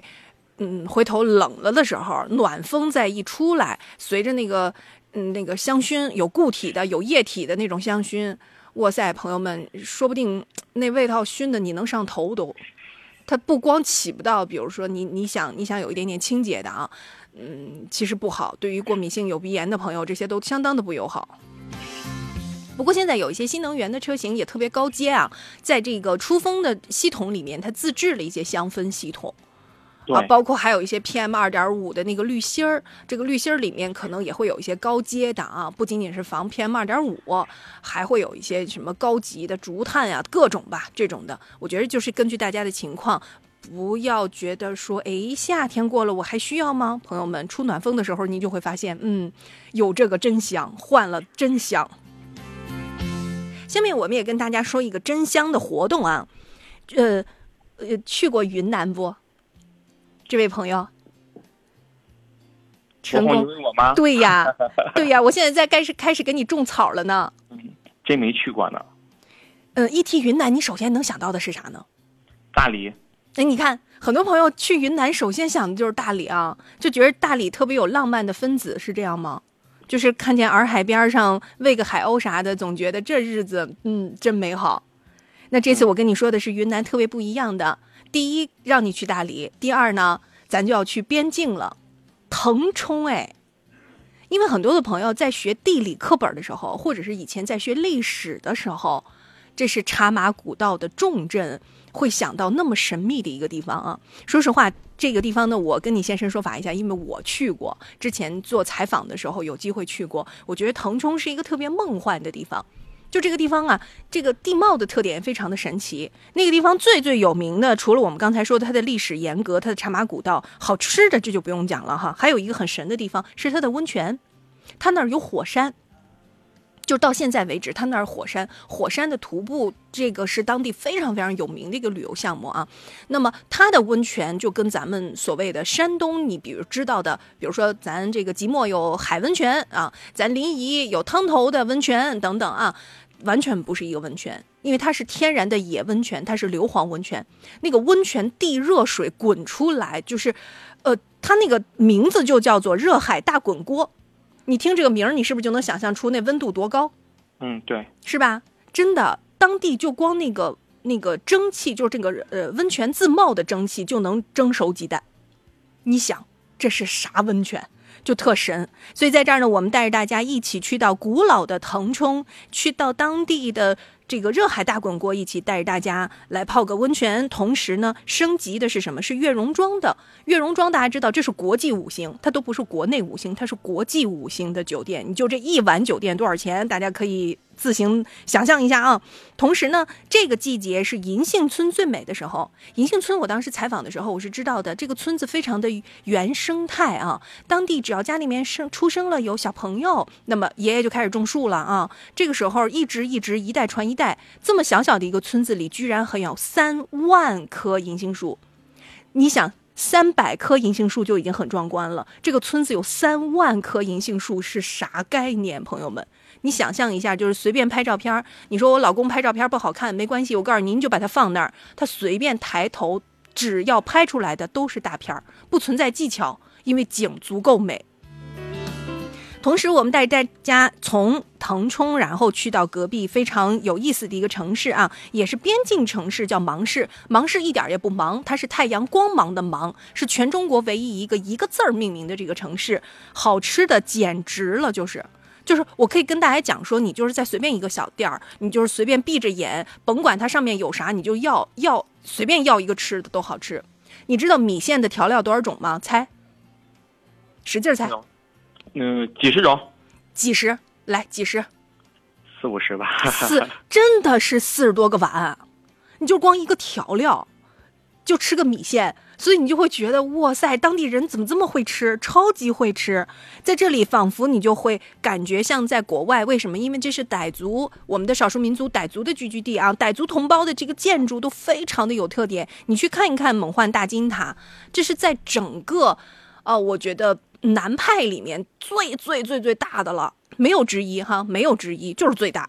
所以带着大家一起去看一看，所有吃的都给各位安排的是，包括刚才说的，呃，就是我们说的那个热海那个大滚锅的锅子宴、孔雀宴、藤药宴、马帮特色宴，哎呀，反正总之我跟你讲，就光冲这些吃的也特别值得去打卡，而且价格是多少钱呢？咱要三飞，咱要先飞昆明，昆明然后到腾冲，腾冲然后到芒市，芒市回昆明，昆明回济南，三飞。你觉得机票钱多少钱吧？嗯，机票钱肯定估计得一两千吧。要要翻，因为要来回，它是要三趟飞机，就不光是飞飞，呃，芒市那边也要飞一个，再飞一次，所以嗯、国两三千块钱的机票对吧？悦榕庄一晚上一千大几的悦榕庄，这是肯定的，就光这个加起来就不算其他的，对不对？来，我告诉你哈，成人的价格一共就三千九百八，六天五晚三飞。所以朋友们，这个价格只有在我们山东交通广播给到大家啊！所以这一次，呃，我们所有的都是特殊单独定制的，完全不是旅行社的团，而且都是呃，我们给到各位的是豪华航空大巴来旅行，包括刚才提到的，先从昆明，然后到大理，大理到腾冲，腾冲到芒市，芒市回昆明，再回济南，安排的行程真的是非常的丰富多彩，主要就是吃的真好。吃的太好了，欢迎各位一起跟随我们去旅行。这次呢，只需要在山东交通广播的微信号回复“云南”两个字，或者是拨打幺五六零六四零幺零幺幺幺五六零六四零幺零幺幺幺五六零六四零幺零幺幺就可以了。刚才我们从云南一起先用耳朵去旅行啊，听一听那么多的美景。如果要是这个车自驾游的话，就特别的给力啊！咱要自驾游，咱得把车稍微收拾收拾，尤其是保养的问题。刚才呢有听众呢就发了说我的楼兰车胎有点亏气儿，想问一下正常值到底应该是多少？嗯，就是。平常的话，我们只需要关注冷态下哈，冷态下就是我们刚打着火准备要开车的时候去看一下哈，两个四两个半啊都是可以的，就二百四十千帕、二百五十千帕，差不多，这是一个标准的一个数值啊，什么时候都适用，冬天、夏天都会适用。现在普遍呢，马上进入冬天了嘛，气温比较低啊，轮胎气压呢可能会到两百左右了，这个时候呢，我们要及时的去补气啊。嗯，那冬天胎压有变化吗？嗯，没有变化，冬天和夏天是一样的啊，嗯都是同样的标准。但是呢，我们的轮胎气压呢，容易受什么外界温度的影响，所以呢，冬天、夏天这两个季节呢，要及时的增减轮胎的气压，去调到标准的主标准的一个值哈，两百五十千帕、两百四十千帕都是可以的。嗯嗯嗯，来，接下来的时间里面，各位如果也是正好你去看一眼你现在胎压，四个胎压，其中有一个不不大对，或者是有两个不大对，那好，刚才说到的适用于所有车辆，所有车辆啊，这是一个普世的。刚才还有朋友问到的这个车子是宝来，说为什么感觉方向盘有点沉？我们一会儿给您说啊。新朋友们好。如果是老朋友都很清楚啊，每到这个时候，我们的维修保养环节，如果这会儿您才刚听到收音机，来刚才的这个大片花儿，一定能够听明白，所有跟汽车有关的，从买车开始，买完了车的维修保养、二手车的处置、车险的理赔、房车的内容，都会给到大家每天不同的时间服务。那今天我们就是维修保养的环节，继续来有请刚才跟大家一起出主意的嘉宾陈安庆、陈工，我们润华集团凯迪拉克济南高新店的售后总监、山东首席技师，宝来的车主说。为啥方向盘感觉沉了呢？嗯，首先呢，一般我遇到这种问题的话，首先建议客户呢是什么？对比测试，因为这种感知的问题呢，它没有一个标准。比方说我们觉得转向沉，它没有说专门去测量你转向这个力度的一个这种工具和设备。所以呢，第一个感知问题呢，先要去什么做一个同款车辆的对比。如果确实发现我们这个车呢比别的车辆要沉，接下来呢，我给你说一下需要检查的几个地方。第一个呢，刚刚提到的。轮胎的气压有没有特别的低哈？如果说低了，调到标准的数值啊，二百五十千帕左右啊，这样一个数值。再有呢，下一步如果说还不行的话啊，我们要干什么呢？要去看一下减震器的顶胶，也叫减震器的压力轴承，是不是有一些老化或者是润滑不好的情况，它们阻力过大，也会反映到我们的转向助力沉上啊，这一个。那么另外呢，还有一什么呢？定位的角度。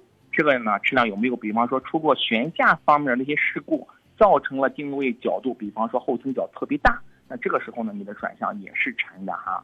那么最后一个的话，就是我们的转向的助力系统，像老的一些宝来呢，可能会采用什么机械液压助力，就考虑到一些助力泵。那么新款车辆呢，可能是一个电动助力的，那我们需要考虑到电动助力转向这一块。当然，这种电动助力转向目前来看，嗯，接到的这种案例，就引发转向车的案例是非常少的。嗯，比之前我说的那几点是居多的哈，重点可以去检查一下。还有一个老的有意思的车型，就是因为它是宝来，我不知道它哪一年的，他没说哈。嗯嗯。宝来有一个比较尴尬的事情，就是有人反馈比朗逸的方向盘，哦，还有速腾，因为他们是有一个系。就是你要知道，经常在我们车友里边说，老师推荐个车型吧，啊，这就是兄弟车型经常拿来比的，对吧？因为都是一类车，宝来、朗逸、速腾，你说实话都还是大众家的，甭管是就是谁家的吧，一汽、上汽，甭管是谁家的吧，但都是大众家的，对吧？对对。问题来了，这仨就有人反馈，差异就是有的，方向盘就不同。嗯，对，调教是有差别。嗯，就会觉得说，哎，如果你开了速腾，或者是你开了朗逸，或者你开了宝来，你就会发现，哎，是不同的，啊，对。那那那速腾就嗯感觉嗯感觉要沉，然后朗逸或者是宝来感觉要轻，呃等等啊，可能每个每个不不一样，就这个的的确确是。就你刚才说到的，他有怕比的。我们上次节目当中有车友，就是因为开了朋友的车，开完朋友的车回来就觉得他这个车不对不对了，对，就上车就感受到不对劲儿了，就觉得哎，我这车是不是有毛病了？说实话，调教特别不同。我们为什么说有些朋友特别在意，哪怕是新能源车上来之后就觉得，哎，你你跑跑，你速度上来的时候，你感知一下飘不飘底盘，对吧？整个的底盘的感觉，整个的这个这个悬架的感觉，你自己过弯的时候，尤其是你能找个大弯儿，你过个，咱不能说这个这个这个都有条件上山区去过个胳膊肘弯去吧，对吧？但是你有没有可能你去过个大弯儿，速度提上来之后，你都感受一下，这是非常能够明晰的感受到这台车调教的一个综合调教的水准的。你比比就知道了，你比比你会感觉，哎，这个车，嗯，你可能说不上来，但是你会觉得这个车比较稳当，对不对？对对，就比较稳当，你就会感觉哎挺踏实。有车你怎么觉得哎，踩这个油门上去之后感觉就飘了呢？就那种感觉。是啊，你可能是信心不足，对吧？对你，你你说不上哪儿来，就是你也不知道这是咋了。但是你要相信你的第一直觉，你的感知是对的。尤其是买新车朋友们，真的，我说那是试驾车，就是让你试的，你怕啥？你只要在保证安全的情况之下，速度你就提上去，甚至是狠踩刹车都没有关系，只要保证安全的情况之下啊，你试一试看。因为自己的车很难这么极限的去开，但这些都对你以后非常非常的重要。我们有车有二手车的节目里头，两千公里、三千公里就卖了，为啥？开不惯，就是买回去之后怎么就开不惯？开不惯，跟你讲，他这个心理放大的作用非常的明显。他第一点，他才开始，他可能心里更了那么一下，天天开的话，这个更就无限放大，越开越不是滋味儿越开越觉得嫌弃，立刻就二手车卖了呢。这就是可能冲动消费之下带来的一些情况。我个人感受啊，调教是不同的，风格特点不仅仅是差异在外观，差异在内饰，技术的特点上也是会让你驾乘感受不一样。所以我建议一下大家啊，这跟售后保养就比较有关系了。您听听售后保养的节目再买新车，我觉得反正是挺挺好的，不吃亏。来，刚才那个呃，骐达的车主问说：“老师，我四万公里了，我在外面保养，我要注意些啥呀？”嗯，除了常规的，比方说我们提到的机油四滤之外呢，哈，您需要做一个什么呢？四轮的这种平衡换位，包括呢检查一下轮胎的这种胎面呀、侧壁啊有没有一些老化龟裂。当然您没有说您的年限哈，嗯，四万公里家用的话，可能得在三年左右。建议呢建议一下您检查一下哈，您车辆的一个电瓶，比方说节气门呀、火花塞或者检查清理一下，包括积碳。嗯，啊，这是最基本的哈。刹车油的话也需要更换了，变速箱油的话，如果说年限稍微近点的话，可以呢再跑跑观察。如果说也是跑了三四三年或三年以上了，建议变速箱油的话也一起更换一下。嗯，你看，我们可以给大家解释一下啊。如果您在发微信的时候，山东交通广播的微信号就这六个字儿“山东交通广播”，您可以帮忙，除了说咱的公里数，您能说一下年限吗？哎，我是什么车？我哪一年的公里数有多少了？那这样子可能更精准，因为有的时候我们只能根据您公里数去判断，但是年头如果比公里数还久，那可能还有一些项目是需要的。在这儿，我们希望大家发微信的时候可以说一下您车型、公里数、年头哪年的车呢？啊，都可以跟我们来一起说一下啊。山东交通广播的微信号等着您。或者是拨打零五三幺八二九二六零六零零五三幺八二九二七零七零零五三幺八二九二六零六零和零五三幺八二九二七零七零。刚才有车友说到自己的那个显示屏没启动，他说怎么会没启动呢？就是很纳闷儿。显示屏，其实呢，像这种这种故障的话，目前来说在。基本上包含了德系、美系、日系都会有哈。嗯，之前的时候呢，可能呢我们的显示屏就是一个显示屏，无非呢就是插个 U 盘，或者是插个光盘，听听音乐。但现在呢都是什么主打智能互联了，它的功能比较多了，而且呢现在很多车主朋友们还喜欢去加装，就会造成它什么叫显示屏的黑屏。第一个呢，先要排除一下加装，那么再一个呢要去看一下我们这个系统，其实现在跟手机一样。也是需要定期的去升级更新的啊，系统有没有需要升级的地方？那么接下来呢，再考虑故障的可能性，比方说主控模块或者显示屏啊有没有问题啊，这样一个对应的方法。我觉得显示屏现在有一些车型啊，嗯，大家看了吗？加了那个抬头显之后，它三连屏是在一起的，就是它可以互相的。互联，互联，对，比如说我把手机现在打到的一个导航上，那我从中间的这块中控屏，然后会到我的液晶显示屏上，这是 OK 的。还有，甚至是比如说现在有些车型，它，你你最早你见奥迪的那个车了吗？奥迪的那个车那个屏幕有一点点小啊，它是那个方形的那个屏幕，它会中间升起来。那么现对现在的话，有的车型是什么？有的车型是隐藏式的，屏幕全升起的话是整个一个屏全升起，你就见最炫的内饰是谁？是奔驰的，它那个整个一块整屏。那么现在也有些车型不仅仅是这样了，它把那个屏做成了半隐藏的，它会整个全升起来。对，全升起来的时候，整块这个屏显示屏如果出现问题，真的说实话特别 bug。而且现在的显示屏啊，有很多是你想象不到的。比如说我去十一的时候，带着大家视频直播嘛，呃，给大家当时直播最新的问界 M7 的时候，我就会发现它有一个功能，它在这个屏上面，它会立刻，比如在你进到极窄路段的时候，你停车，比如说贴边就还剩十五厘米，举例子啊，它这个屏它已经自动开始给你分屏了，就是屏中屏。啊，就大家见过这个直播的时候，有些画面是分分分镜头的吗？就是一块屏当中可能会分出若干小块来，哎，监控器，对对，它会是左右的等等这种越来越复杂的我们的这个呃智联系统，在这个趋势之下没有回头路。你去看现在算力的提升，英伟达涨到什么程度，对吧？你去看看英伟达，你你去看看算力提升。对于包括到我们现在量产车型当中的这个呃纳米芯片已经到了到多少了？七已经不算啥了，六已经都都应用到了毫米呀，都已经应用到了车机系统上了，对不对？所以从这个维度上来讲的话，你就想屏幕的问题以后是个啥问题？得是。我今天借着刚才这位老师说的显示屏怎么不行了呢？来跟大家拓展一下现在的车机的系统复杂程度。哎，我们只能，我们只能呼吁全行业大家一起共同进步、共同学习了。没办法，我们我们只能紧随他的脚步。现在是追赶他，真的是我们售后现在在追赶他，真的是如此。这一点，我觉得从售后的角度来讲，整个行业面临的问题。将来有可能是成倍的增长，对，我们已经预计到了。当时有听众给我们提意见，说：“武红，你能加增加点新能源的内容吗？”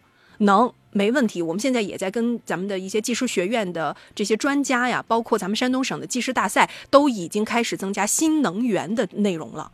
从原来最简单的，比如说喷漆的这个技术比武，钣金喷漆是吧？这是一大类啊。然后再包包包括呢，这个其他的，比如说像我们三大件儿当中，像变速箱、像我们的发动机等等这些非常难的核心的这些维修，现在到到了车联网级别，就真不是这一回事了。电器类的太重要了，我们在这方面也会和大家持续去关注啊。呃，来，咱现在问一下老师，雷凌一七年的。四点五万公里变速箱油能换吗？嗯，差不多了。年限的话，六年四点五万公里了，是时候换了，去换一下吧。嗯嗯，年头到了，公里数还可以等等。对，但是咱以先到为准。哎，对了，按年头的话，您这个确实到点了，可以换啊，没问题。对，一四的君越，公里数九万，呃，同样是变速箱油的问题。他说重力换还是循环换？嗯，有条件的话，像这个车的话，你循环换吧。嗯，因为通用的变速箱呢，像君越的话，它是 G F 六的，可能呢里边的那种杂质啊、变质会严重一些哈，去用什么交换机去换一下啊。嗯，美系车它太懂了，因为它本身是凯迪拉克的。对 对，这个变速箱他们都是通用的，他们都非常非常清楚。能可以的话，有那个循环机，你可以尝试一下啊。对，嗯。巧了，一个德州的朋友，一个我们蔡老师，俩前后脚问的全是变速箱油。嗯，呃，变速箱油的话，给各位一个建议吧，因为现在基本上这些车型它都是出保了，对吧？厂家肯定是出保了。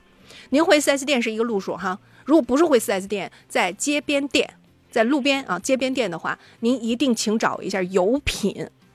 嗯，正规发票这是必须的哈。油品的话，最好选用油品品质要好的，因为变速箱油咱这么多年才换一次，咱就不值当的再省那一点点钱。油品，我建议大家挑油品还是挑嗯性价比高的油品啊，这是一点建议。时间的关系，今天呢就特别谢谢成功出主意，大家可以回复“天下”两个字入群。有任何问题没有问完没关系，随时群里问。稍后呢，欢迎大家继续关注我们的畅游天下，明天再见。